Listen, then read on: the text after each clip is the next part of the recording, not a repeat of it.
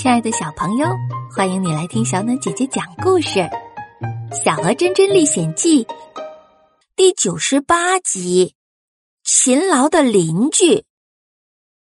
琪琪也被叫声给吵醒了，他一边打着哈欠，一边揉着眼睛，一边把门给打开了。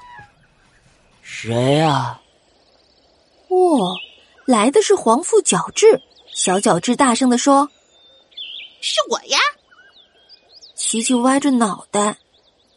你起得好早啊！小角质表示很无奈，他嘿嘿的笑着。嘿嘿嘿，这多亏了我们家的好邻居啊，就是那个蟋蟀大哥，一大早就开始叫大家起床啦。小伙伴也从床上爬起来了，大家匆忙吃过了早餐就要出门了，要帮小短尾猴找妈妈呀。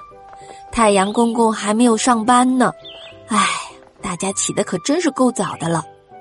珍珍先对天空大喊了一句：“太阳公公，我们要去找妈妈了，您还不来上班吗？”也许是太阳公公听到了，珍珍刚喊完，天边就裂开了，有一道金光照了过来，这道裂痕继续变大变宽。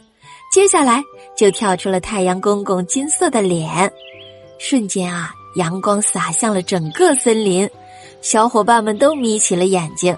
特特咯咯的笑着说：“嘿嘿，珍珍，你瞧，太阳公公被你叫的一下就蹦出来了。”珍珍仰着头，又对着太阳公公大声的喊：“早上好，太阳公公！”太阳公公笑着。用他温暖的手掌抚着每个小伙伴的脸蛋儿，还有森林里的小花小草，而勤劳的小蚂蚁也开始忙碌了。叶子上的露珠在阳光的照耀下显得更加晶莹剔透了，像水晶一般闪着光。一滴晶莹的露珠正顺着一片绿叶向下滑落，划过叶尖之后，刚好掉在路过的小蚂蚁身上。